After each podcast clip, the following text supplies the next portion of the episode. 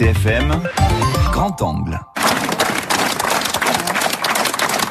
De longs applaudissements ont salué l'arrivée de Jean-François Giacomini à ce rassemblement. Le commerçant, le visage tuméfié, stigmate de l'agression dont il a été victime 24 heures plus tôt à son domicile, tenait à être présent.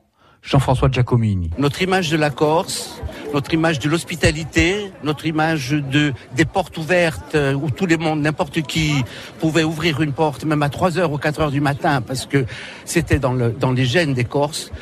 Euh, je crois que tout ça, ça s'est un tout petit peu effondré. Et surtout que certains soient très vigilants parce que ça peut leur arriver à eux aussi. Porto Vecchio, Bonifacio, Sartène, Fozzano, en quelques semaines, les agressions se sont multipliées dans le sud de la Corse. Franck Gendron, commerçant, a été frappé par trois individus à son domicile de Fozzano. Six jours après cette agression, le visage est toujours tuméfié, il a des difficultés à se déplacer avec deux côtes cassées. Le moral est au plus bas. Franck Gendron. Ça se faisait pas avant, mais on est monté d'un degré là.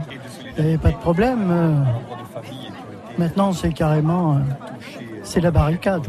Je me suis posé la question si j'allais pas tout laisser tomber, effectivement. Non, je laisserai pas. Je laisserai pas tomber. D'innocentes victimes, une population qui se sent abandonnée, c'est l'exaspération et l'indignation. Olivier Roux, président de l'association des commerçants de Sartène, interpelle l'État. Que faites-vous? Et qu'allez-vous faire pour assurer notre sécurité? Nous voulons d'abord avoir la certitude que vous allez mettre tous les moyens en votre, en votre possession sur les enquêtes en cours. Nous ne voulons pas de réponse bateau, mais des résultats.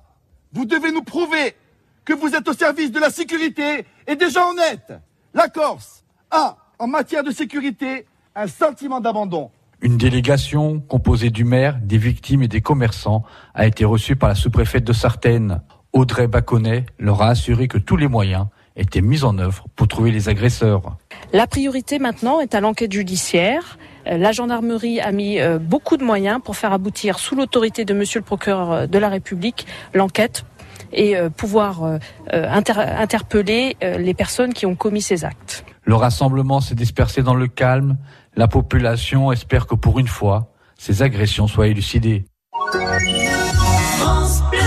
France Bleu RCFM.